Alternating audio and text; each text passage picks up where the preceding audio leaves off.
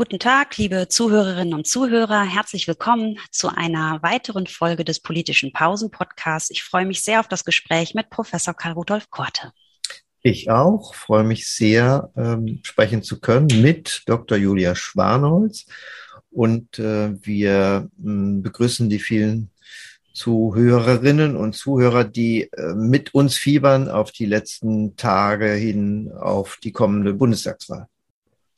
Ja, wir haben gestern im zweiten Podcast ja angekündigt, wir wollen heute ein bisschen über Inhalte sprechen. Eine Aussage dieser Tage hat mich doch etwas aufhorchen lassen, nämlich eine Umfrage unter hm, den Wählerinnen und Wählern in Ostdeutschland hat wohl ergeben, dass 89 Prozent sich inhaltlich nicht gut informiert fühlen in diesem Wahlkampf, sondern der Ansicht sind, es ging viel zu viel um die Fehler der Persönlichkeiten, die da zur Wahl stehen, sprich die Kanzlerkandidatinnen und Kanzlerkandidaten. Ähm, mich hat das gewundert, weil in den letzten vier Wochen war mein Eindruck, ging es hauptsächlich und primär um Inhalte. Und wenn man das Fernsehen eingeschaltet hat, dann waren da zahlreiche Angebote. Äh, insofern ist dieses Ergebnis für mich gar nicht so richtig erklärbar. Ja, ist irgendwie die Wahrnehmung ne, dessen, was da abläuft. Vielleicht ist auch die Wahrnehmung eben durch die Projektion ähm, erklärbar, dass man im Vorfeld eben sehr auf Fehlersuche war, sehr personalisierte Diskussionen hatte. Und dann meint, der Wahlkampf läuft auch so weiter ne? und setzt sich damit nicht mehr mit der Realität auseinander. Denn in der Tat im Moment geht es sehr diskursiv, sehr fetzig geradezu um Details, der Unterschiede zwischen den Parteien zu. Und insofern ist das auch ein Spiegelbild dessen, was wir dann erwarten können ab kommender Woche, wenn erste Sortierung beginnt. Denn am Abend wird ja vermutlich mindestens einer formulieren, dass er aus dem Ergebnis einen Regierungsauftrag ableitet und die Initiative ergreift, andere einladen zu können, um erste Sondierungen zu führen. Vermutlich könnte historisch einmaliges sein, dass zwei den Auftrag so interpretieren aus dem Ergebnis heraus, andere einzuladen. Das wird ja den Abend auch kommunikativ, glaube ich, bestimmen. Ja, vielleicht schauen wir einfach mal äh, darauf, wo die Parteien denn stehen laut ihren Wahlprogrammen. Und das Manifesto Project des Wissenschaftszentrums Berlin hat uns da einige Daten ähm, auch schon vorausgewertet, auf die ich jetzt ein bisschen Bezug nehmen möchte. Ähm, laut Wahlprogramm sehen wir nämlich durchaus einige Verschiebungen seit 2017 in Wahlprogrammen äh, der Parteien auf den Achsen gesellschaftlich konservativ progressiv und auch im Links-Rechts-Spektrum der Wirtschaftspolitik. Ähm, die FDP ist die einzige Partei, die sich kaum verschoben hat seit 2017, die also ihren Inhalten und auch ihrer sozusagen Positionierung, inhaltlichen Positionierung ziemlich treu geblieben ist. Alle anderen rücken eher nach rechts, mit Ausnahme der SPD, was uns vielleicht nicht gerade verwundern mag, ähm, bei dem eher linken Führungsduo. Da ist das, das Programm ähm, sozusagen nach links gerückt, die Programmatik. Und alle anderen streben zur Mitte auf der Achse konservativ-progressiv. Nur die SPD äh, strebt hier zu mehr Progressivität. Aber grundlegende Änderungen sehen wir im Prinzip nicht. Das heißt, wir haben weiterhin die Zuordnung linker und rechter Parteien, wie wir es auch vorher kennen oder wo, wie wir das aus dem Parteienspektrum gewohnt sind.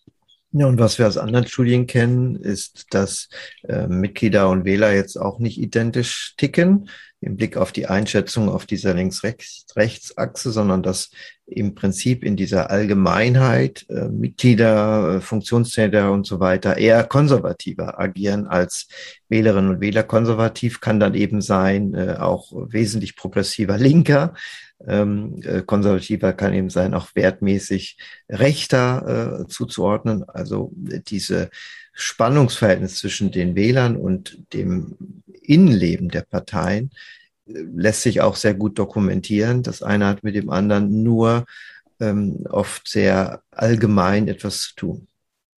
Ja, wenn wir uns noch anschauen, äh, ergänzend dazu, welche Begriffe sozusagen in, in das, das Manifesto Project ähm, identifiziert hat, wie sich die Parteien von anderen in ihren Programmen abheben, dann ist das eigentlich auch so ganz typisch für die Parteien. SPD, da heißt es Respekt, Zukunftsmission, Arbeit, Bürgergeld. Bei der Union das Modernisierungsjahrzehnt, das ist ja auch ein Begriff, den wir sehr häufig von Herrn Laschet in den Triellen gehört haben. Europa digital VerbraucherInnen. Die Grünen, Klimakrise, Zivilgesellschaft, Transformation, emissionsfrei gleichberechtigt. Bei der FDP findet sich Potenzial, Wettbewerb, Chance, Schülerinnen, Marktwirtschaft. AfD, auch wenig überraschend, Deutsch, Volk, Ideologie, Bundesbank und verfassungswidrig. Und bei den Linken beschäftigt, sozial, öffentlich, solidarisch.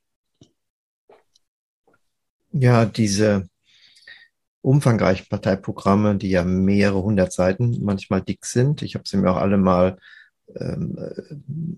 schicken lassen, dass ich die mal nebeneinander liegen habe, nicht nur virtuell und wie sie aufgemacht sind.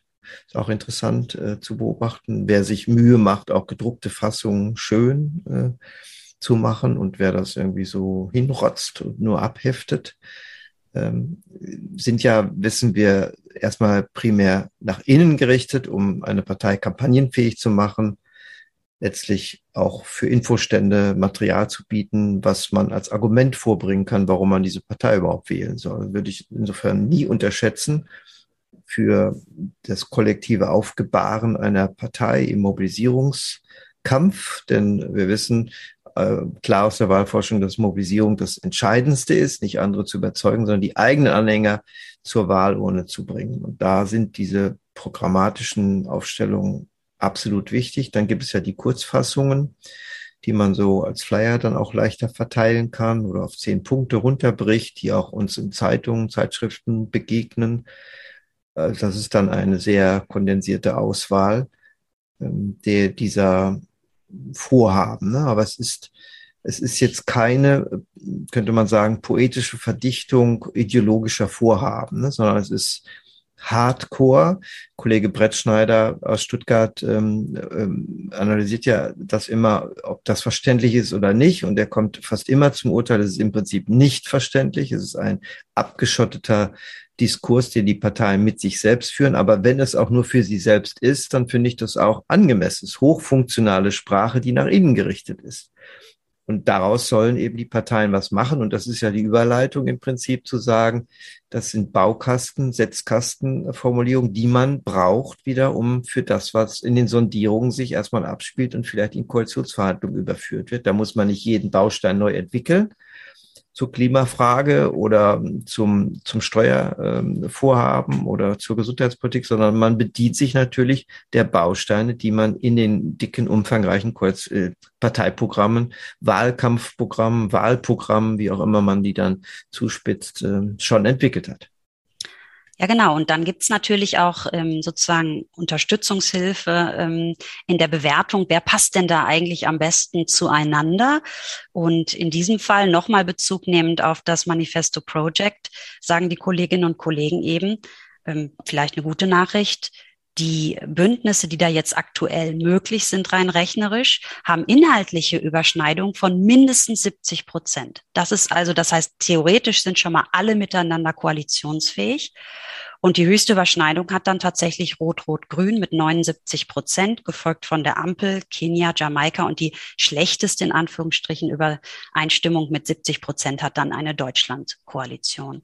Und wir haben ja dann noch ergänzend dazu auch den ZDF-Koalitionsmonitor, den der Kollege Andreas Blätte erarbeitet hat, äh, der ja auch öffentlich zugänglich ist, wo man dann noch mal ein bisschen genauer reinschauen kann, ähm, wo sind da eigentlich Baustellen oder auch Unfallgefahren in einzelnen Themen tatsächlich sehr übersichtlich aufgebaut, wenn man sich dafür interessiert, wer kann eigentlich mit wem oder eben auch nicht.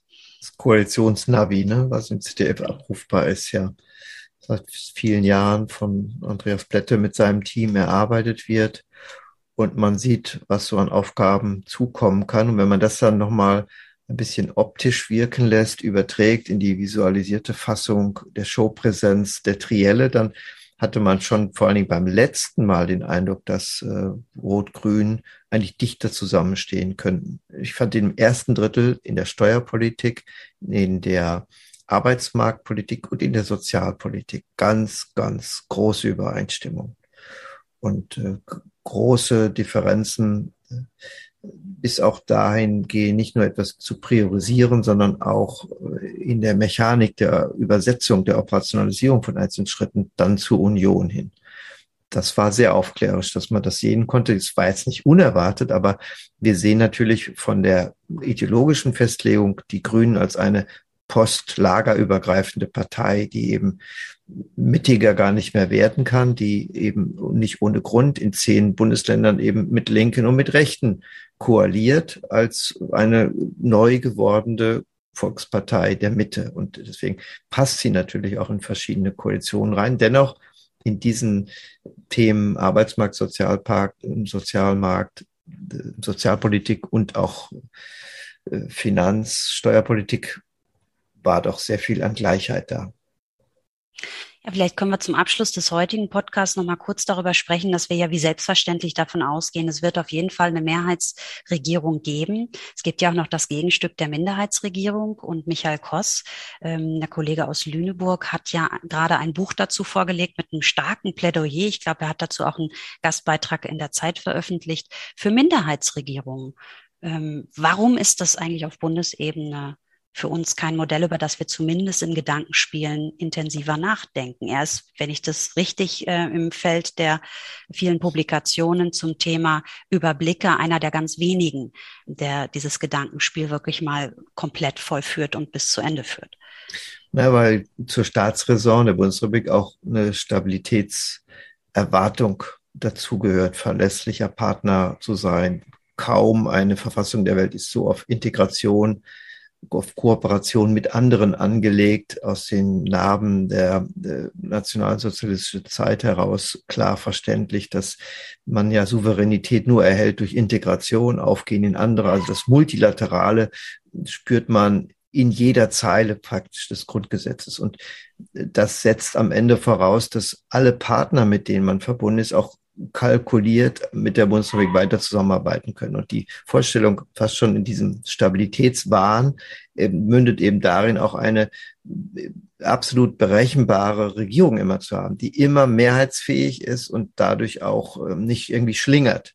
Und bei Minderheiten hat man eben genau das andere Feld, dass man sagt, man muss sich ja tagesaktuell, geradezu tagesplebiscitär Mehrheiten suchen, punktuell, situativ das ist eine Verlebendigung, eine Vitalisierung für alle Abgeordneten, die viel wichtiger werden, als sie vorher jemals waren, aber kann eben zu irritierenden, vielleicht auch internationalen ähm, Beschlüssen führen mit unterschiedlichen Mehrheiten. Und so ist die Vorstellung eben, es ist unsicher. Und sie Sicherheitsdeutschen mögen keine Unsicherheit. Sie mögen das Bekannte und sie mögen Stabilität. Deswegen spielt das auf Länderebene durchaus eine Rolle oder an einzelnen Tagen gab es das ja Minderheitsregierungen ähm, in der Bundesregierung, aber grundsätzlich scheidet das für viele unvorstellbar aus. Ich finde eher interessanter vielleicht sowas wie den Verzichtskonsens, der in Wien eben vereinbart worden ist, dass man eine Koalition der Differenz angehen würde mit unterschiedlichen Markierungspunkten. Also man verzichtet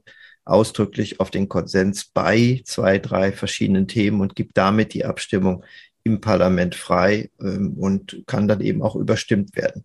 Das ist ein komplett anderes Modell des Dissensmanagement, aber wir müssen uns mit neuen Formaten der Macht vermutlich auch am Sonntag anfreunden.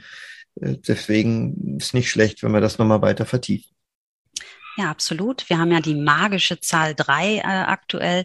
Das heißt, drei KanzlerkandidatInnen, ähm, drei Trielle, aber wahrscheinlich eben ab Sonntag dann auch drei Bündnispartnerinnen, die miteinander koalieren müssen.